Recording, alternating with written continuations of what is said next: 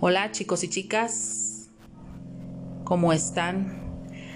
Aquí en un episodio más de Terror y Realismo. Yo soy Aradia y bienvenidos una vez más a este subpodcast. Como podrán acordarse, la semana pasada eh, hubo un especial con lo que, con lo que es mi novela de, eh, titulada Aradia Ciudad Helada.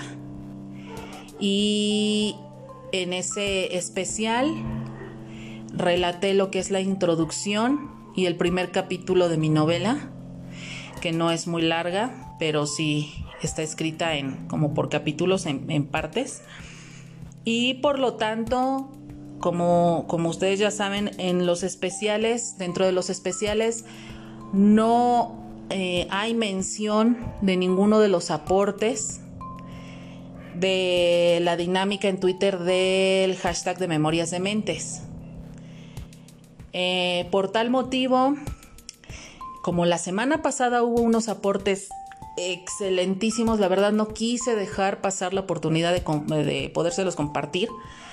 Y la verdad no lo quise echar en saco roto, no los quise dejar en el olvido y yo dije tengo que hacer ahora un compendio de lo que fueron los aportes de la semana pasada, de los que yo había escogido para, la semana pasada y que ya no se hizo por hacer el, especial.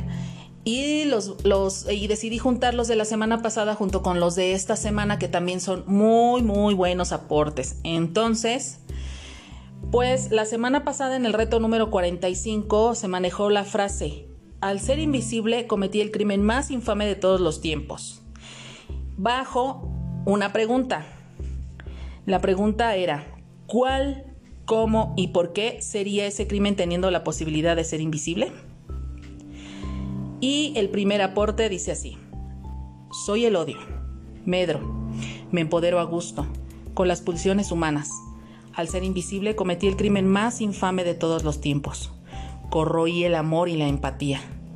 Todos salen, alimentados de mí, a dañarse en formas crueles y depravadas. Hijos pródigos.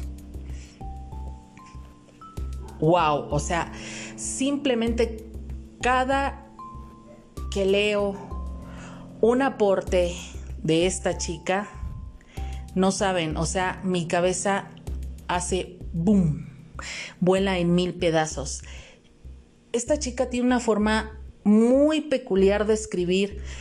Es algo muy exquisito, es algo poético, es algo maravilloso para mí y se lo he dicho, se lo he dicho, porque sí se lo he dicho.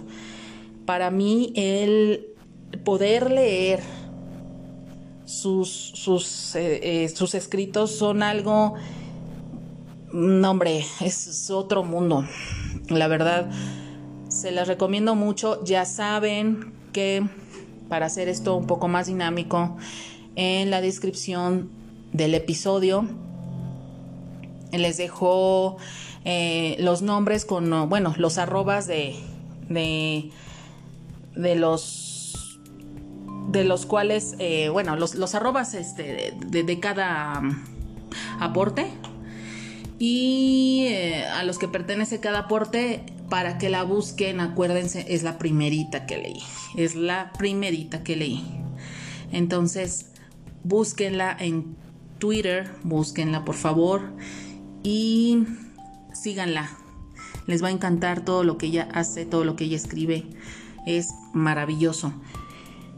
El segundo aporte dice, de niño soñaba con ser invisible. Imaginaba innumerables aventuras en las que podía haberme favorecido con semejante poder. Y he de decir que de mayor llegué a conseguirlo. Sí, durante mucho tiempo fui invisible en el trabajo, para todos mis compañeros.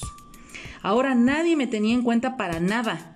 Había conseguido ser invisible para todos, convirtiéndome en una persona frustrada y amargada. Dentro de mi cabeza empezaron a ocurrir cosas, y al ser invisible, cometí el crimen más infame de todos los tiempos. Aquella mañana, todos los periódicos y emisoras de radio daban la noticia. Tragedia en la cena de Navidad de una empresa. Un incendio acaba con la vida de los asistentes al quedar bloqueados misteriosamente todos los accesos.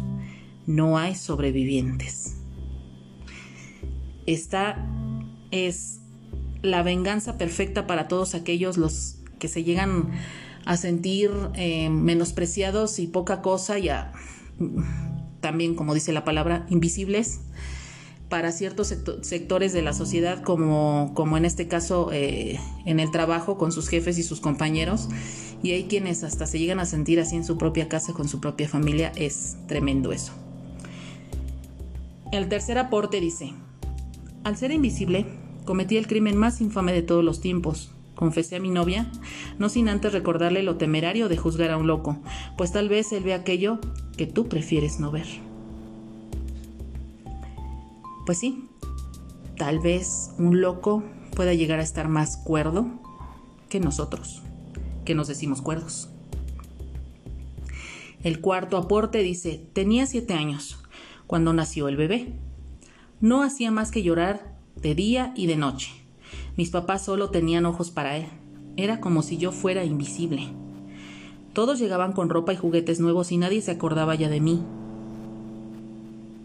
al ser invisible cometí el crimen más infame de todos los tiempos.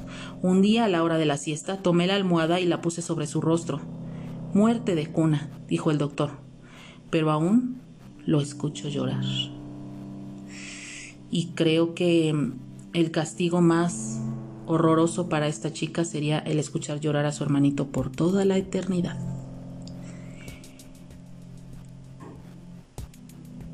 El siguiente aporte dice así. Al ser invisible cometí el crimen más infame de todos los tiempos. El filicidio.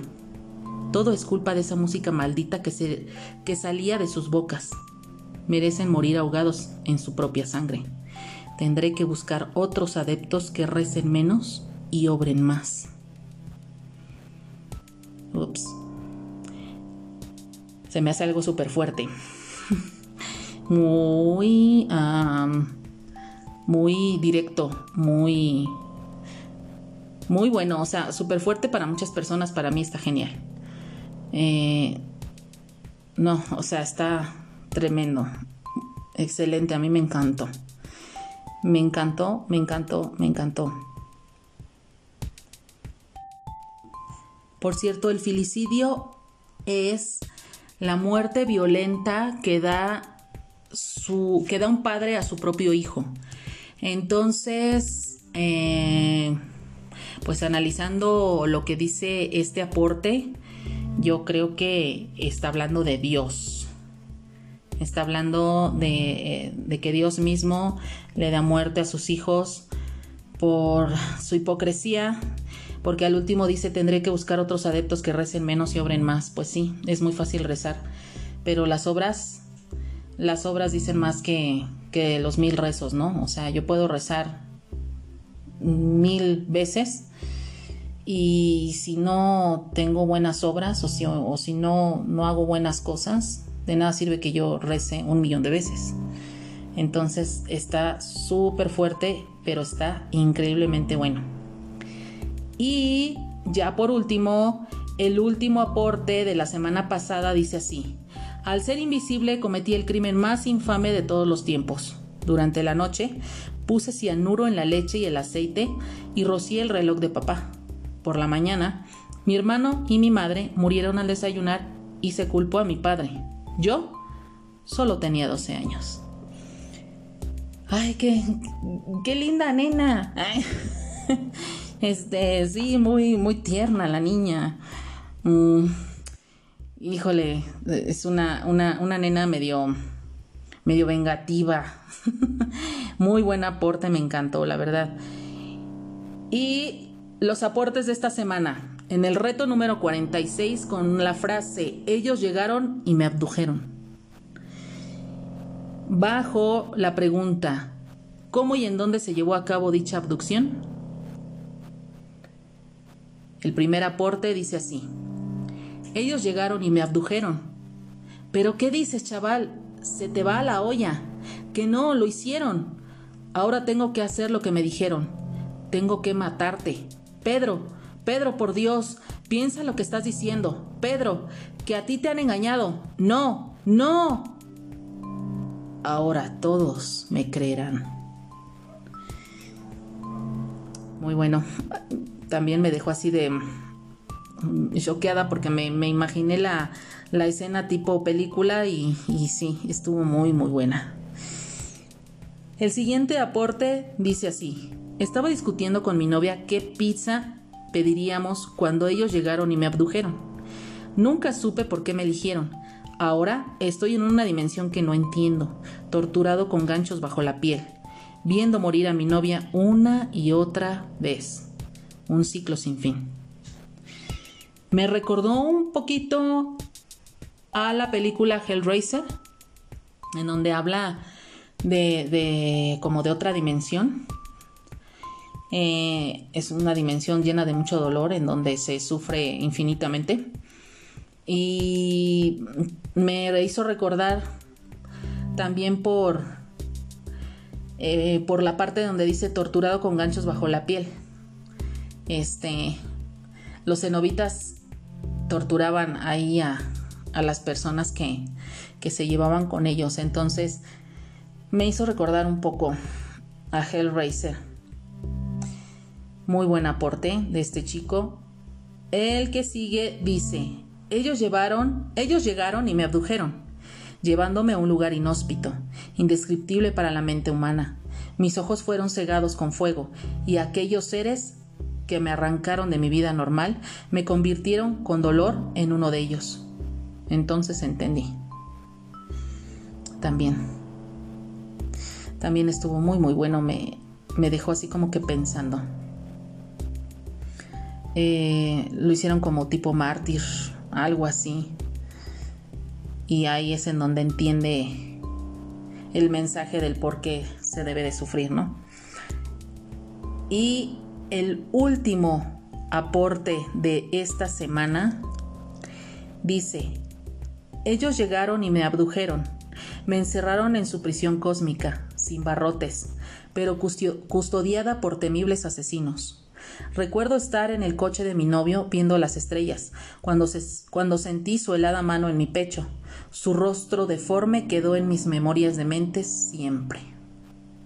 Me encantó porque también eh, metió el nombre de, del reto, que es el de Memorias de Mentes, y me gustó mucho, mucho su aporte de este chico colombiano.